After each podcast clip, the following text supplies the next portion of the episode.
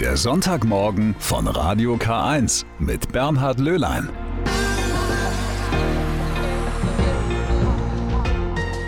Einen wunderschönen guten Morgen. Ich freue mich, dass Sie wieder dabei sind bei drei Stunden Radio K1 am Sonntagmorgen. Wollen wir doch mal gemeinsam gut in diesen Tag starten. Für das Bistum Eichstätt ist das nämlich ein besonderer Tag. Heute, da feiern die Katholiken in der Region nämlich den Gedenktag ihres Bistumsgründers, der heilige Willibald. Und das soll auch gleich mit einer ganzen Woche gefeiert werden. Die Willibaldswoche hat begonnen. Und darum möchte ich Ihnen gleich einmal vorstellen, wer war dieser Mann eigentlich, warum erinnern wir uns heute noch an ihn und an seine ganze Familie. Außerdem schauen wir in dieser ersten Stunde einem Orgelschüler über die Schulter und wir erfahren, was die Regenbogenfarben bedeuten. Es sollte ja eigentlich ein richtig schönes Fest werden, die Willibaldswoche. Naja, es wird sie ja auch, aber eben anders als geplant. Kein großes Zelt auf der Festwiese in Eichstätt, dafür aber verschiedene Angebote im ganzen Bistumsgebiet. Letzten Sonntag hatten wir darüber hier schon gesprochen. Ja, Willibald. Dieser Name taucht da immer wieder auf. Diese ganzen Feierlichkeiten gehen halt zurück auf den Gründer der Diözese Eichstätt. Er stammte aus England und er kam nicht allein. Dahinter steckt eine abenteuerliche Geschichte und die erzählt uns jetzt Annika Teiber-Groh. Der heilige Willibald war der erstgeborene Sohn seiner Eltern. Er wurde um das Jahr 700 in Wessex in Südengland geboren. Er kam aus einer christlichen Familie. Im Jahr 720 brach er zusammen mit seinem Bruder Wunibald von der Küste Südenglands auf.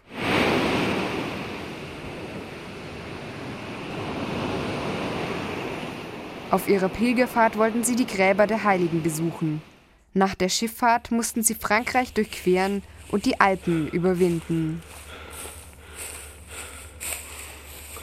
Schließlich erreichten sie Rom, das Zentrum der katholischen Kirche und das Grab des heiligen Petrus.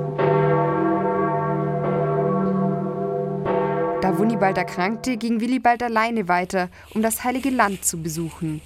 Eine gefährliche und anstrengende Reise in dieser Zeit.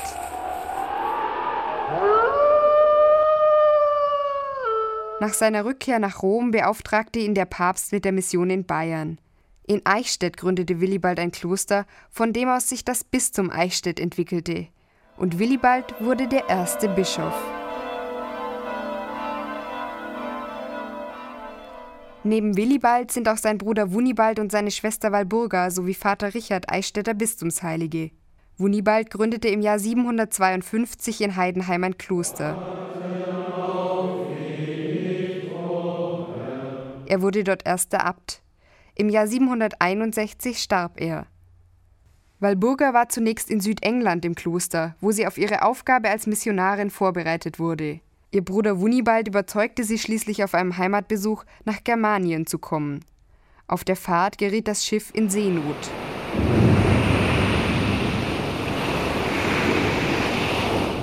Der Legende nach betete Walburga die ganze Zeit kniend auf Deck, bis das Schiff heil in Antwerpen ankam. Nach Wunibalds Tod übernahm sie das Kloster Heidenheim als Äbtissin. Wenig später kam zum dortigen Männer ein Frauenkloster dazu. Durch die Leitung des Doppelklosters wurde sie zu einer der bedeutendsten Frauen im Europa dieser Zeit. Nach ihrem Tod kamen die Gebeine von Walburga nach Eichstätt. An ihrem Grab gibt es seit 1035 das Benediktinerinnenkloster St. Walburg.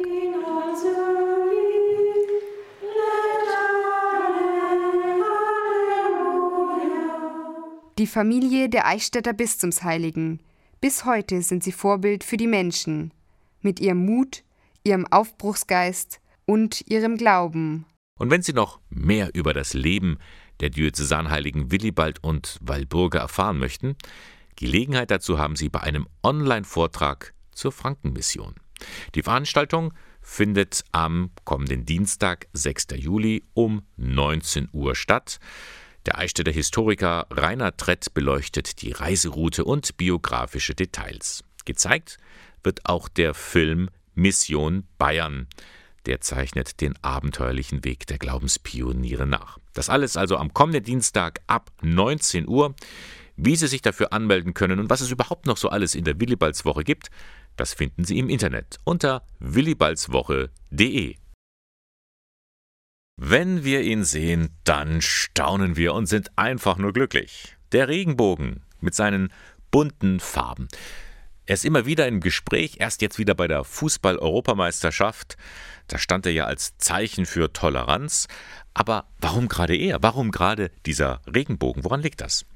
Darüber möchte ich mehr wissen und mehr weiß auch Ines van der Ende. Sie ist Künstlerin und sie coacht selbst auch Künstlerinnen auf dem Weg zum Erfolg. Sie lebt in der Nähe von Düsseldorf und mit ihr bin ich jetzt online verbunden. Schönen guten Morgen, Frau van der Ende. Hallo, schön hier zu sein. Frau van der Ende, wann immer ich einen Regenbogen sehe, muss ich anhalten und stehen bleiben und dann schaue ich mir das ganze Spektakel am Himmel staunend an. Können Sie mir erklären, warum wir immer so begeistert sind, wenn wir einen Regenbogen sehen? Ja, Sie haben jetzt gerade gesagt, dass Sie anhalten. Ich frage mich halt manchmal, ob das wirklich so ist, weil viele Menschen tatsächlich einfach weiterfahren oder das vielleicht auch gerade in der Stadt überhaupt nicht bemerken. Tatsächlich die Menschen, die es dann bemerken, da wirkt es dann manchmal wie ein Wunder. Das ist ein, ein Moment des Innehaltens und ein bisschen später ist es ja schon wieder verschwunden. Kinder, die sind total fasziniert davon. Ich habe eine achtjährige Tochter und wir halten auch immer an und gucken uns das äh, Spektakel an. Und jeder Regenbogen ist ja tatsächlich individuell und für den Menschen, der ihn sieht, gerade in dem Moment eigentlich wie geschaffen. Und woher kommt das? Liegt das an den Farben dieses Bogens? Setzen die bei uns irgendetwas frei? Ja, Farben sind ja was ganz Besonderes. Sie sind ja im Prinzip gar nicht greifbar. Ähm, das Wesen der Farben ist tatsächlich das Licht. Farben sind nur da, sobald die Sonne aufgeht oder wir das Licht anmachen. Da kann man eigentlich auch sagen, dass die Farben das Leben oder am Tag symbolisieren und auch unser ästhetisches Empfinden ansprechen und das geht halt ganz besonders und allein über den Sehsinn. Klar, es ist ein physikalischer Prozess, aber es wird ja auch etwas in uns wachgerufen. Sind es vielleicht auch gerade diese Farben, also die des Regenbogens, dass wir uns da so hingezogen fühlen? Ja, ganz sicher. Also Johann Wolfgang von Goethe zum Beispiel hat den Regenbogen als Beobachtungsgrundlage genommen für den Menschen und hat da seine ganze Farblehre rausentwickelt. Also das sind ja die drei Grundfarben, Blau, Rot und Gelb, aus denen wieder dann die Mischfarben entstehen, also Orange, Violett und Grün.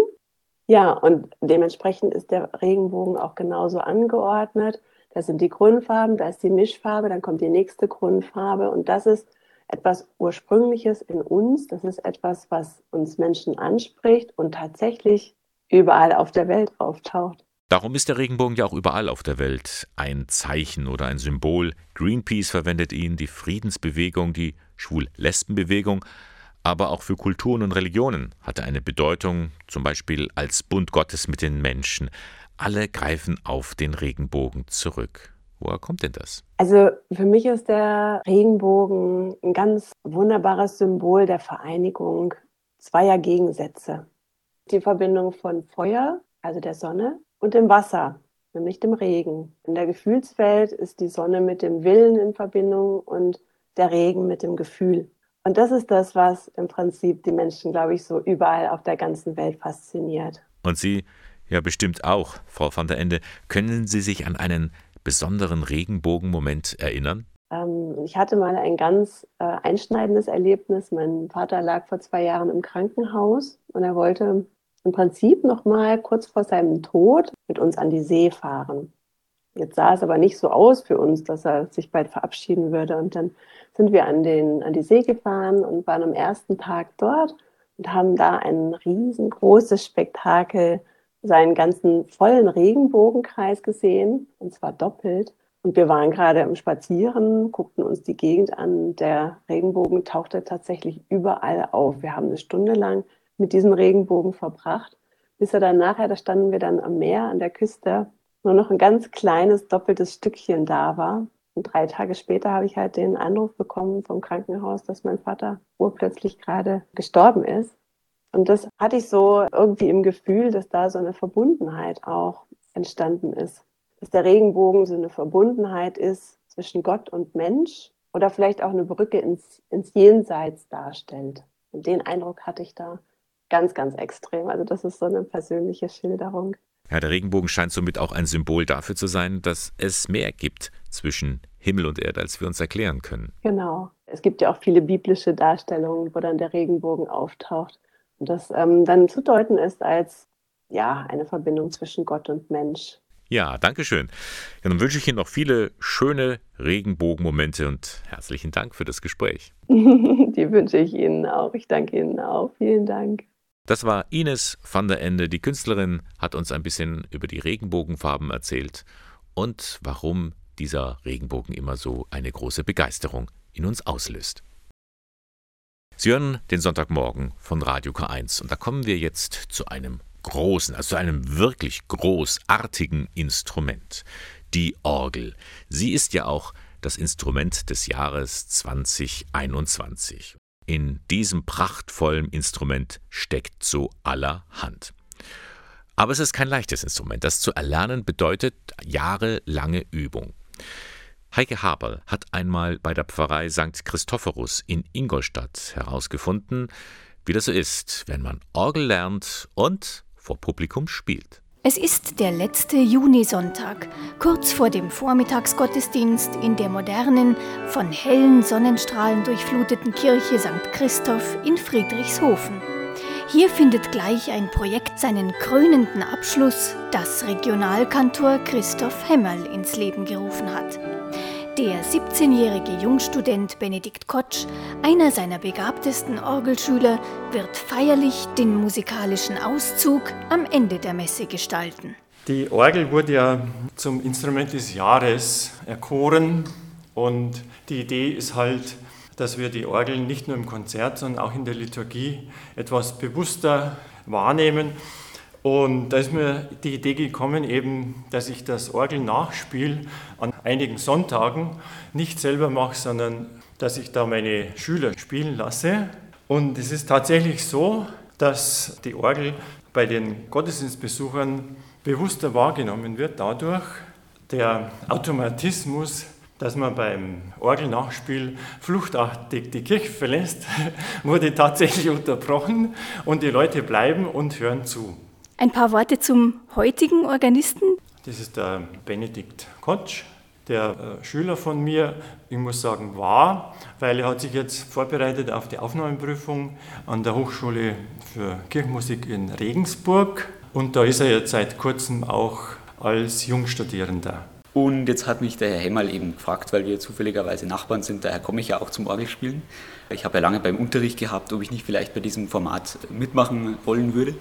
Dann hat sich das so ergeben, da habe ich quasi nach einem passenden Stück gesucht und da ist mir jetzt die Toccata und Fuge, die habe ich jetzt gerade eben gut geübt gehabt und ich habe jetzt gesagt, die muss ich direkt auch vorspielen. Das freut mich auch immer, wenn ich Schüler habe, die für dieses Instrument brennen und dann diesen Weg einschlagen und ich kann sagen, dass bereits acht Schüler von mir tatsächlich den Beruf des Kirchenmusikers gewählt haben.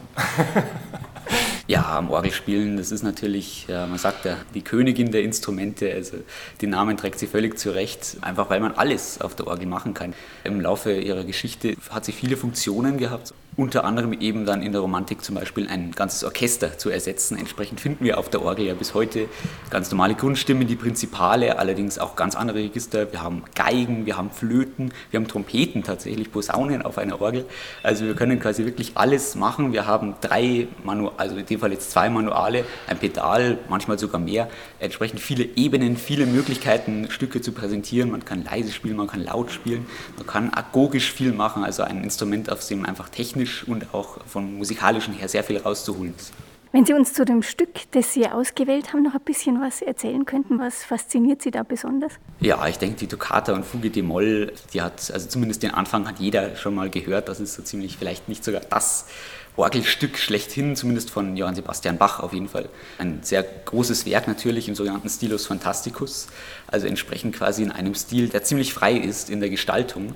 Äh, das merkt man ja auch. Es fängt mit einem Thema an. Dieses Thema kommt dann zum Beispiel nicht wirklich oft wieder. Bei einer Toccata ist das eben so. Und entsprechend dann die Fuge hinterher, wo natürlich dann ein Thema öfters repetiert wird. Ja, einfach faszinierend natürlich. Und auch diese verschiedenen Teile, das ist technisch anspruchsvoll. Das macht natürlich auch riesigen Spaß zu spielen und ich hoffe, den Leuten gefällt es. Nachdem Sie ja schon sehr versiert auf dem Instrument sind und in die professionelle Richtung gehen, sind Sie überhaupt noch aufgeregt jetzt vor diesem in Anführungszeichen Auftritt? Also ich habe durchaus schon größere Konzerte gespielt, wo man dann quasi ziemlich alleine, ich sage jetzt mal 40 bis 50 Minuten füllen muss bis darf. Aber selbstverständlich bin ich auch natürlich für so einen, ja, wenn es auch ein vergleichsmäßig kurzer Auftritt ist, aufgeregt im Voraus. Aber ich hoffe, das äh, ist dann nicht zu deutlich zu hören, weil gerade bei so einem Stück, das ist mein Orgellehrer würde sagen, eine horrige Geschichte.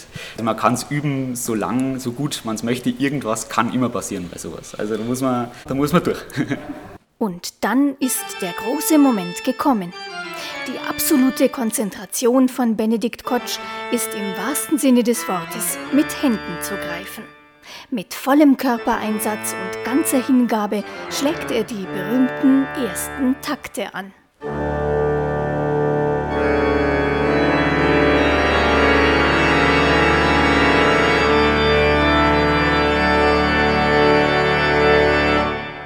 Ganz herzlichen Glückwunsch zu dieser fantastischen Leistung. Die Leute konnten ja gar nicht abwarten, Ihnen zu applaudieren, haben schon zu früh begonnen zu klatschen. Sie haben stehende Ovationen bekommen. Ja, es ist natürlich fantastisch, wenn man so eine Rückmeldung, also eine positive natürlich dann und auch von den einzelnen Leuten, die dann einzelne Sachen sich rauspicken und sagen, was ihnen ganz besonders gut gefallen hat. Immer schön natürlich, wenn man das bei anderen Leuten auslösen kann und jetzt ohne mich dazu hoch in den Himmel loben zu wollen. Aber ich glaube, so gut habe ich es tatsächlich noch nicht einmal beim Üben geschafft. Also das war heute wirklich für mich auch persönlich eine einmalige Aufnahme de facto. Hochspannung und jetzt haben wir natürlich, das ist jetzt ein Radiobeitrag, sieht jetzt nicht, aber Sie sehen es zumindest insofern, dass meine Finger immer nur ein bisschen zittern. Also das ist natürlich einmal von der, von der Anspannung ein bisschen aufgeregt, ist man natürlich immer bei sowas, aber eben auch einfach wegen dieser enormen Spannung einfach, die da entsteht. Haben Sie schon eine konkrete Stelle für sich im Auge, Ihre Wunschorganistenstelle, die Sie gerne danach inne hätten? Jungstudium ist ja eben dafür da, dass man eben mit den Leuten mal in Kontakt kommt, dass man mal fragt, wie ist es denn? Und auch mal dann Studierende an der gleichen, eben zum Beispiel an der HFKM oder auch an der Uni Regensburg, mit denen man da in regen Kontakt ist, sich das Ganze mal anschaut und sich das so ein bis eineinhalb Jahre lang quasi überlegt, soll ich das wirklich studieren oder reicht mir jetzt dieser kleine Einblick, Unterricht bei hochprofessionellen Leuten, wo man auch weiß, ja, vermutlich wird man da so schnell noch nicht hinkommen, was die schon erreicht haben und auch diese Selbstverständlichkeit, was da im Unterricht an den Tag gelegt wird und auch das Vertrauen, das dann ausgesprochen wird, ist natürlich einmalig und wenn wir in Ingolstadt das Liebfrauenmünster jetzt anschauen und äh, mein ehemaliger Orgellehrer, der Herr Hemmel, der ab 1. September eben entsprechend die Stelle antreten wird. Ist natürlich cool und entsprechend äh, quasi jetzt auch die Verbindung da schon mal hergestellt zu haben, aber jetzt wirklich im Auge eine Stelle, dass ich sagen würde, das will ich unbedingt anstreben, das ist mein Ziel und den Weg ebne ich mir langsam. So weit bin ich noch nicht.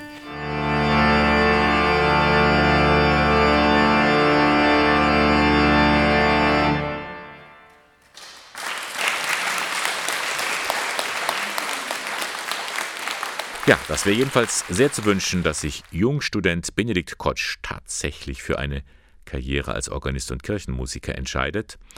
Wir haben es ja gehört, diese fulminante Interpretation der Toccata und Fuge in D-Moll von Bach. Am vergangenen Sonntag hat er sie in der Kirche St. Christophorus in Friedrichshofen eindrucksvoll vorgespielt. Heike Haberl war für uns bei seinem kurzen, aber imposanten Gastspiel dabei. Wie ein Lauffeuer hat sich in der vergangenen Woche die Nachricht verbreitet, die Paulus-Buchhandlung in Ingolstadt muss schließen. Zumindest für die Katholiken in der Stadt ist das eine bittere Meldung. Da tut es auch gar nichts zur Sache, dass der Laden schon lange einen ganz anderen Namen hat.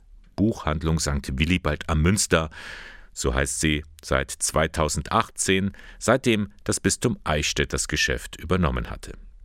Die Ingolstädter aber sagten nach wie vor Paulus Buchhandlung denn es waren schließlich die Paulus-Schwestern, die vor 27 Jahren nach Ingolstadt gekommen sind und die Buchhandlung im Schatten des Liebfrauenmünsters führten, mit einem bewusst christlichen Sortiment. Zunächst die Bibel. Wenn man reinkommt, das Wort Gott ist der Mittelpunkt.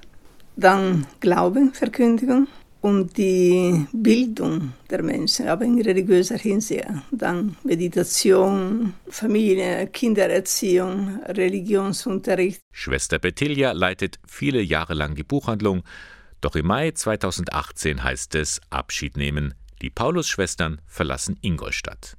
Wie soll es mit dem Laden weitergehen? Das Bistum Eichstätt springt ein, genauer gesagt der Willibald Verlag, der zu 100 Prozent der Diözese gehört.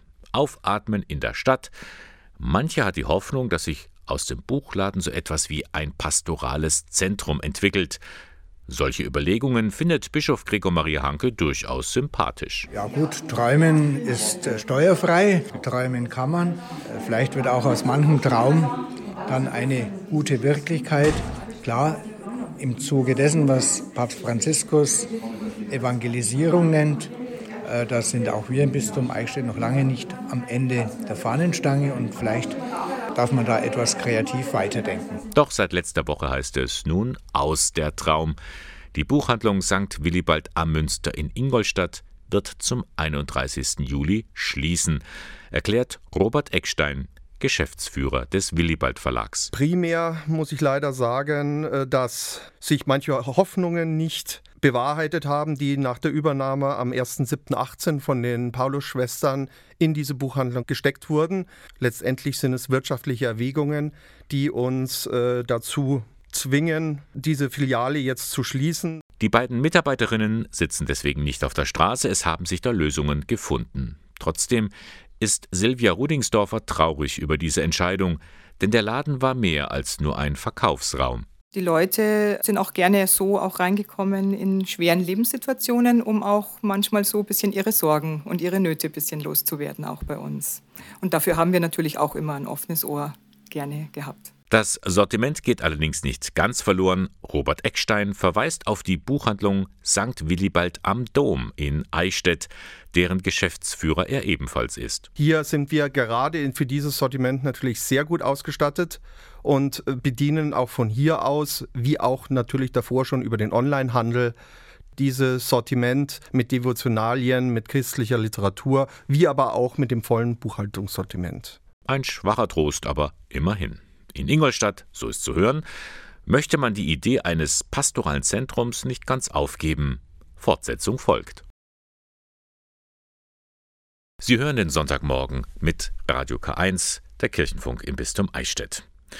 Der Vorwurf steht im Raum, die katholische Kirche tut zu wenig für die Opfer von sexuellem Missbrauch. In der Tat, bei der Aufarbeitung läuft nicht alles rund, da liegen zwar schon viele Fakten auf dem Tisch, die entsprechenden Konsequenzen müssen aber noch erst gezogen werden. Aber schauen wir mal nach vorne. Was tut denn die Kirche, um solche schlimmen Fälle zukünftig zu verhindern?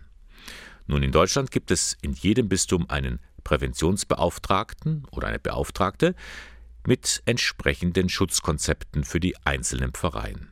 Und auf Weltebene gibt es das Kinderschutzzentrum in Rom, das Central for Child Protection. Hier werden Kirchenleute geschult, damit sie dann vor Ort wichtige Erkenntnisse umsetzen können. Und beim letzten Kurs war Dr. Marc Kallisch mit dabei. Er ist im Bistum Eichstätt der stellvertretende Präventionsbeauftragte. Da kann uns jetzt ein bisschen mehr darüber erzählen. Guten Morgen, Herr Kallisch. Morgen, Herr Löhlein.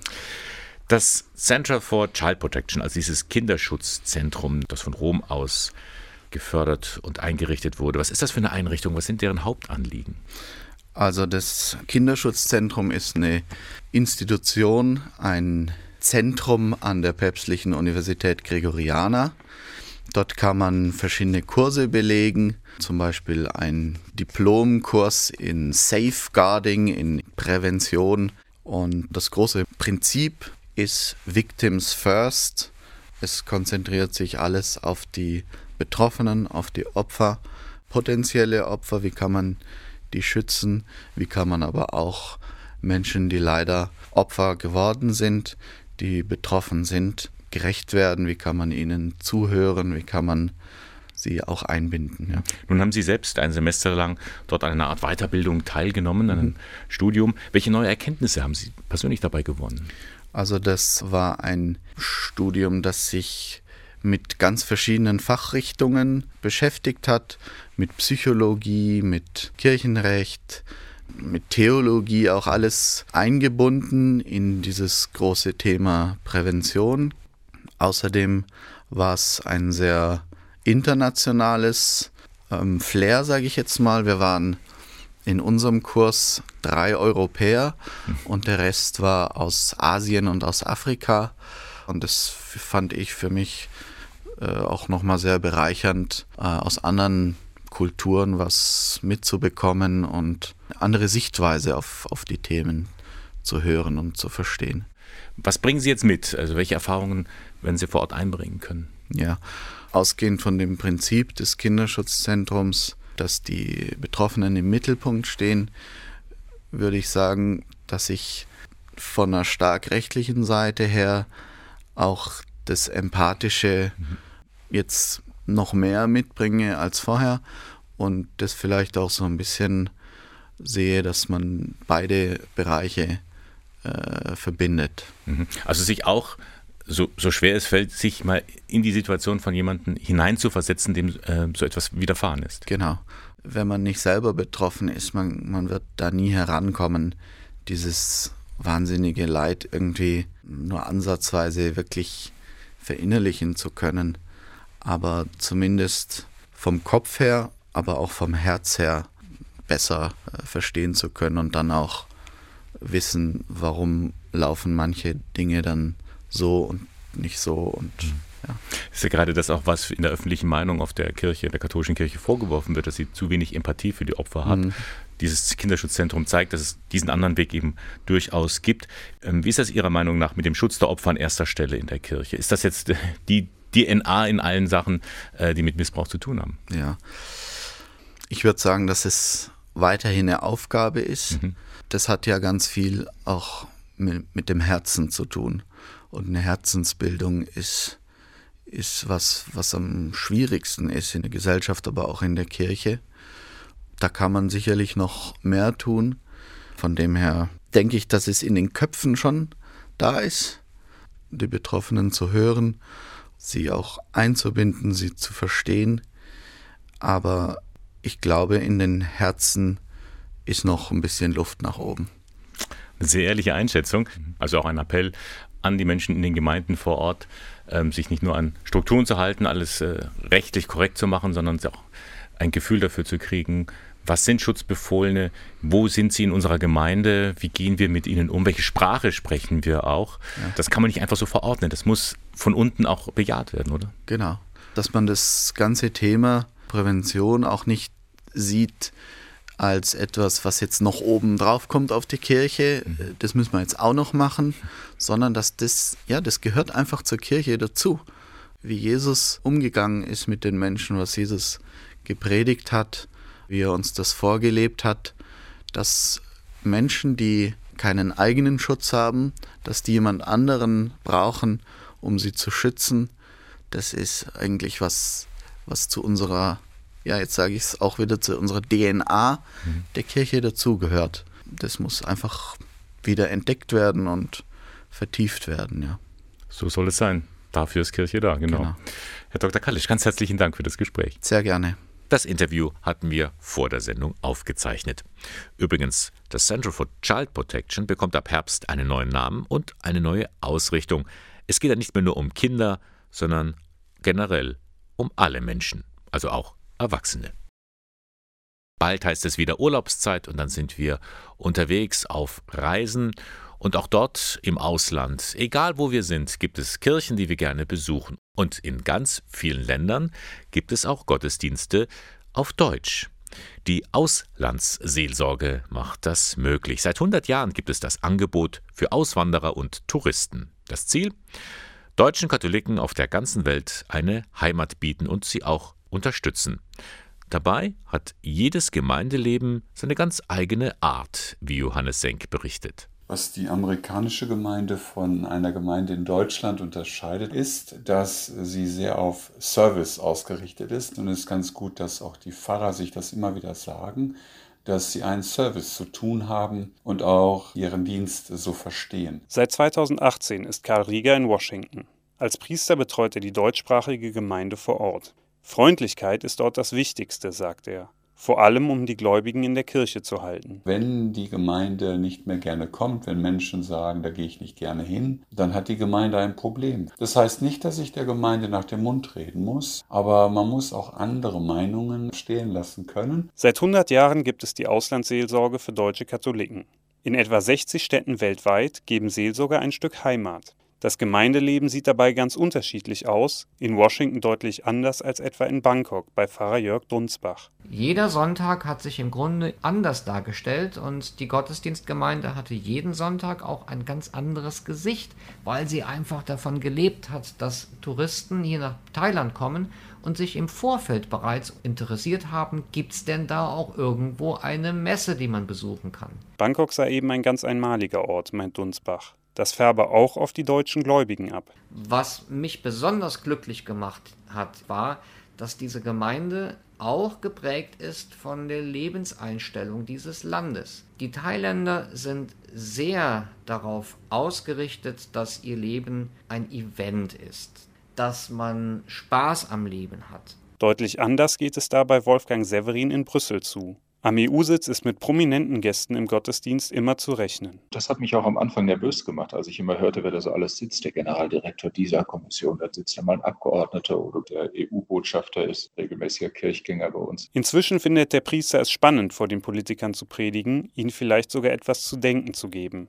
Auslandsseelsorge bedeutet für Severin aber auch volle Konzentration auf sein Arbeitsumfeld, trotz der Nähe zur Heimat. Ich habe am Anfang gesagt, Belgien ist Ausland für Anfänger, aber das sehe ich inzwischen nicht mehr so. Es ist eben doch ein anderes Land und doch eine andere Mentalität. Und es ist nicht so nach dem Motto, mein Lebensmittelpunkt ist jetzt Deutschland, selbst wenn es so nah ist und hier arbeite ich, sondern mein Lebensmittelpunkt ist hier.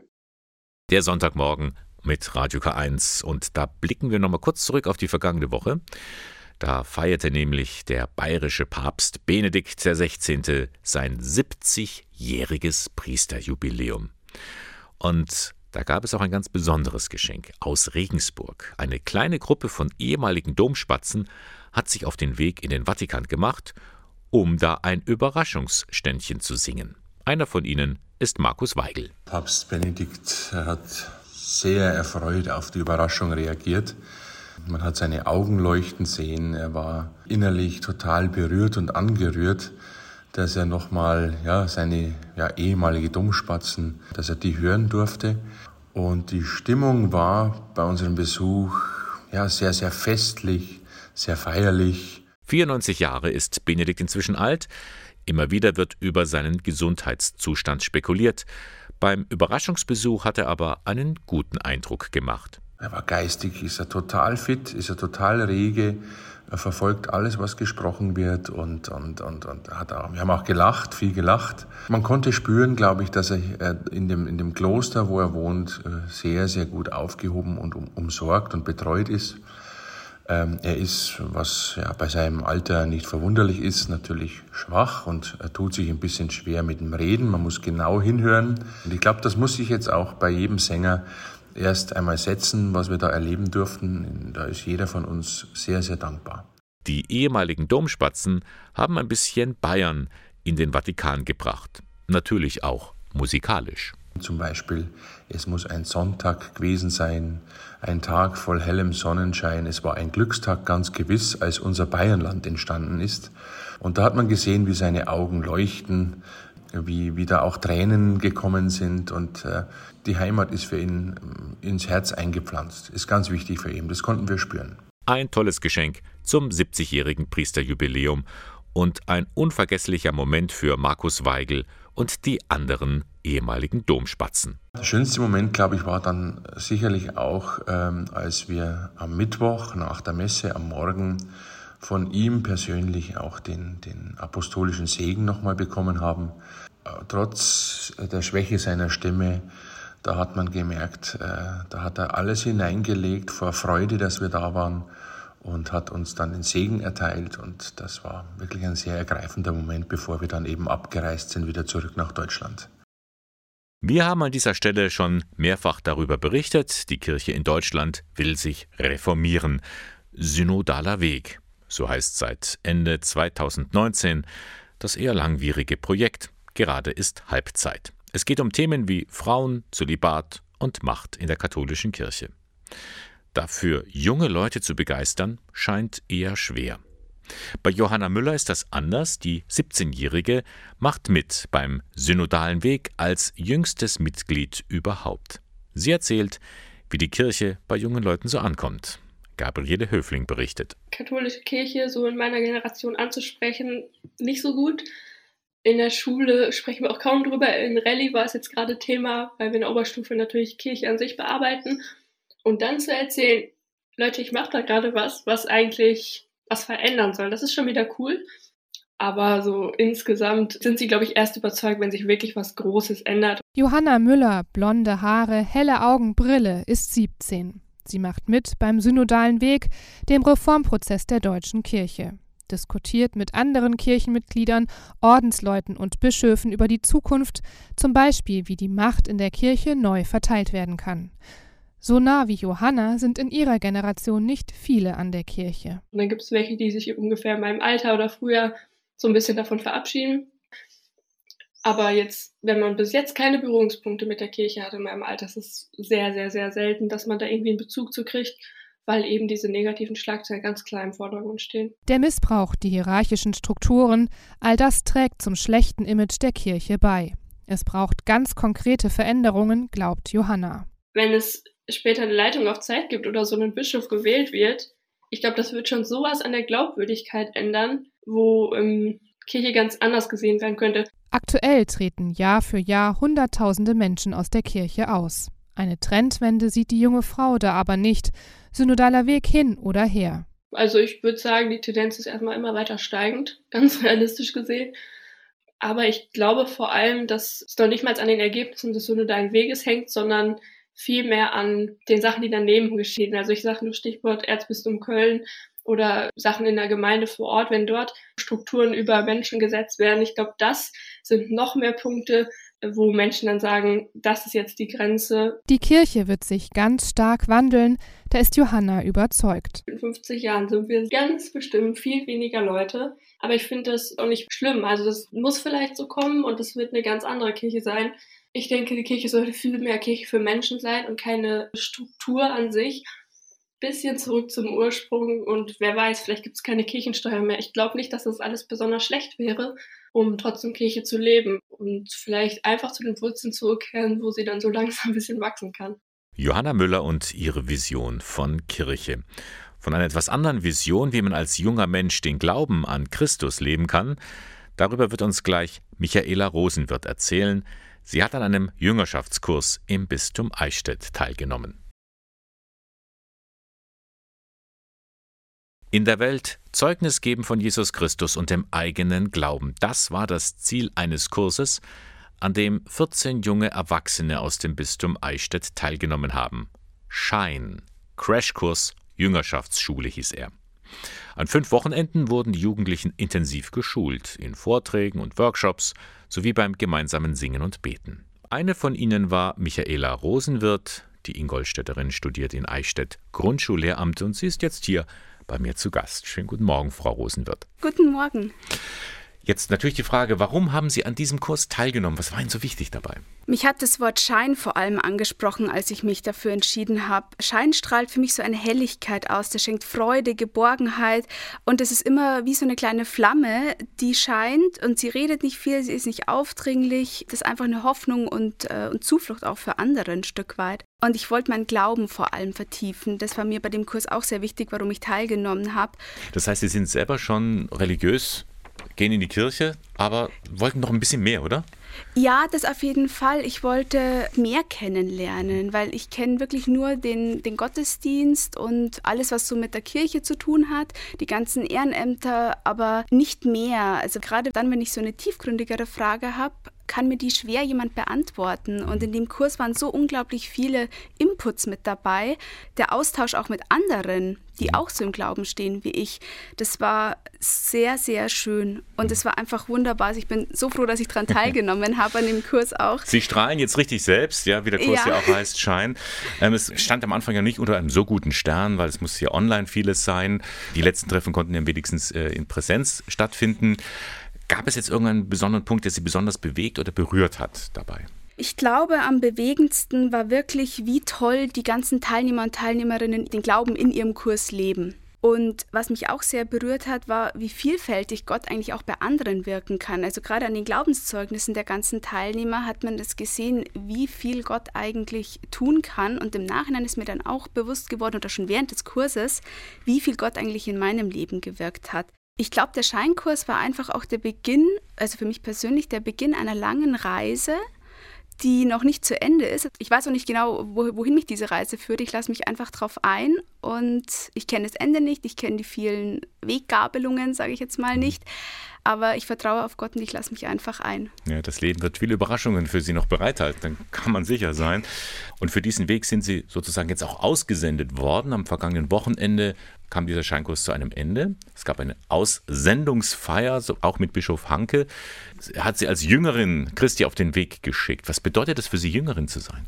Das bedeutet vor allem und in erster Linie auch, dass ich Jesus in meinen Alltag reinlasse. Also nicht nur für die Zeit am Sonntag, für diese eine Stunde im Gottesdienst und dann, dann mache ich meine Türe wieder zu und dann kommt Gott die ganze Woche nicht rein, sondern es ist wirklich, ich lasse Gott in jede Situation rein, in, in mein Studium, in meine Alltagssituation, eigentlich zu jeder Tageszeit. Und vom Glauben Zeugnis zu geben, das ist mir ganz wichtig, vor allem nicht nur in Worten. Das war früher immer meine Einstellung, dass ich mir gedacht habe, ich muss wahnsinnig viel vom Glauben erzählen und irgendeine Bibelstelle wissen, aber so ist es eigentlich gar nicht. Mir ist im Kurs bewusst geworden, dass oft Taten einfach schon ausreichen. Jetzt ist es ja für Sie der richtige Weg, wie Sie sagen. Für andere, die Sie auch als Christen bezeichnen, wenn Sie das so hören, wenn Sie vielleicht denken, ja, schön gut, aber mir ist es zu viel, also es ist too much. Also mir reicht es, einmal am Sonntag in die Kirche zu gehen. Auch das muss ich auch nicht immer sagen. Viele von sich würden sich aber trotzdem als, als Christen bezeichnen. Können Sie das nachvollziehen, dass welche sagen, nee, das ist jetzt doch nicht mein Weg? Ja, ich kann es auf jeden Fall verstehen. Es ist nicht jeder bereit, sich so tief im Herzen berühren zu lassen von Gott, weil das natürlich eine Veränderung auch nach sich zieht. Also auf eine wundervolle Art und Weise, diese Veränderung.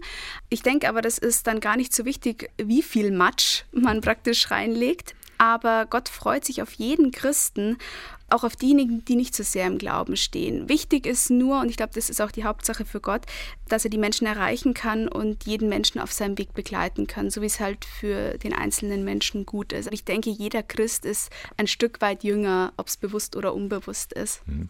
Was hat sich jetzt für Sie geändert in diesem Kurs, beziehungsweise was wird sich jetzt für Sie ändern? Sind Sie ein ganz anderer Mensch geworden? Hm, ganz anders nicht, aber ein bisschen verändert habe ich mich tatsächlich. Ich habe vor allem Freunde kennengelernt, Glaubensfreunde, und das war wunderbar für mich. Ich gehe unglaublich gestärkt aus diesem Kurs hervor, weil es so eine unglaubliche Kraftquelle war. Also es war wirklich mehr, als ich erwartet habe. Aber das schönste Gefühl während und nach dem Kurs jetzt ist das Gefühl, dass ich nicht perfekt sein muss ich denke, dass es auch wirklich so ist. Gott will keine perfekten Menschen. Gott will einfach Menschen, die sich für ihn einsetzen, sich begeistern können und sich auch für ihn einsetzen können. Und diese Botschaft ist wunderbar. Nicht perfekt sein zu müssen, das möchte eigentlich jeder irgendwie, diese Zusage, das ist eine Erleichterung. Und wenn Sie das sagen, die jetzt so intensiv das gemacht haben, ist das auch eine Botschaft, die ankommt. Frau Rosenwirth, danke schön, dass Sie uns da ein bisschen was erzählt haben. Ein Weg, der noch weitergeht. Alles Gute Ihnen dabei. Sehr gerne, Dankeschön. Das ist doch mal eine gute Nachricht. Endlich sind auf der Landesgartenschau in Ingolstadt auch kirchliche Veranstaltungen möglich. Die sollte es ja eigentlich schon von Anfang an geben, aber wegen Corona und dem ganzen Gesundheitskonzept war das nicht möglich. Jetzt aber ist es möglich, das Mittagsgebet jeden Tag um 12 Uhr im Schöpfungsgarten. Rudi Schmidt, Dekanatsreferent von Ingolstadt. Es sind kurze Impulse von, sage ich mal, fünf bis höchstens zehn Minuten. Kurzer Impuls zum Nachdenken. Was dabei allerdings auch vorgegeben ist, es dürfen nicht mehr wie zehn Leute sein. Dazu kommen natürlich die Geimpften und Genesenen, also ein bisschen mehr. Aber wir erwarten da auch nicht so viele Leute. Nicht viele, aber doch ein paar und eine gute Gelegenheit, das, was man auf der Landesgartenschau gesehen hat, noch ein bisschen zu vertiefen. Wer um 12 Uhr zu der Mittagsbesinnung kommt, bekommt einen Impuls zum Nachdenken. In sich gehen, die Seele baumeln lassen, auf neue Ideen kommen, dem Leben vielleicht eine kleine andere Richtung geben. Einfach so einen Impuls einmal über das eigene Leben, über das, was man so im Alltag macht, nachzudenken. Das Mittagsgebet im Schöpfungsgarten auf der Landesgartenschau. Vorbereitet wird es von Mitarbeiterinnen und Mitarbeitern der evangelischen und katholischen Kirche in Ingolstadt. Morgen also geht's los und dann jeden Tag um 12. Drei Stunden Sonntagmorgen mit Radio K1 gehen nun so langsam zu Ende. Blicken wir noch mal ein bisschen zurück auf die Sendung. Da haben wir in der Früh von den Regenbogenfarben gesprochen, beziehungsweise die Künstlerin Ines van der Ende hat das für uns getan. Diese Farben sprechen einfach tiefere Schichten in uns an und sie weiß auch warum. Für mich ist der Regenbogen ein ganz wunderbares Symbol der Vereinigung zweier Gegensätze die Verbindung von Feuer, also der Sonne, und dem Wasser, nämlich dem Regen. Und das sind auch, also in der Gefühlswelt ist die Sonne mit dem Willen in Verbindung und der Regen mit dem Gefühl. Und das ist das, was im Prinzip die Menschen, glaube ich, so überall auf der ganzen Welt fasziniert.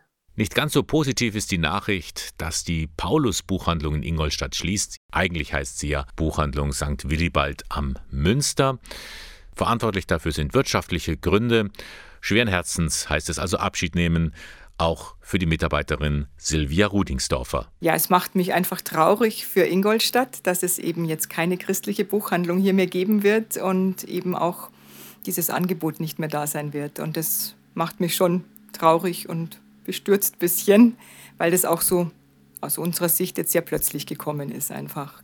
Und vorhin in der Sendung haben wir ja von Michaela Rosenwirth gehört. Sie hat an dem Jüngerschaftskurs Schein teilgenommen, ein Crashkurs, um den Glauben zu vertiefen und dann davon Zeugnis zu geben. Und bei der Aussendung letzte Woche hat sie auch bestätigt, dass sie das tun möchte. Ich habe den Glauben immer im Gepäck und ich gebe gern Zeugnis von meinem Glauben.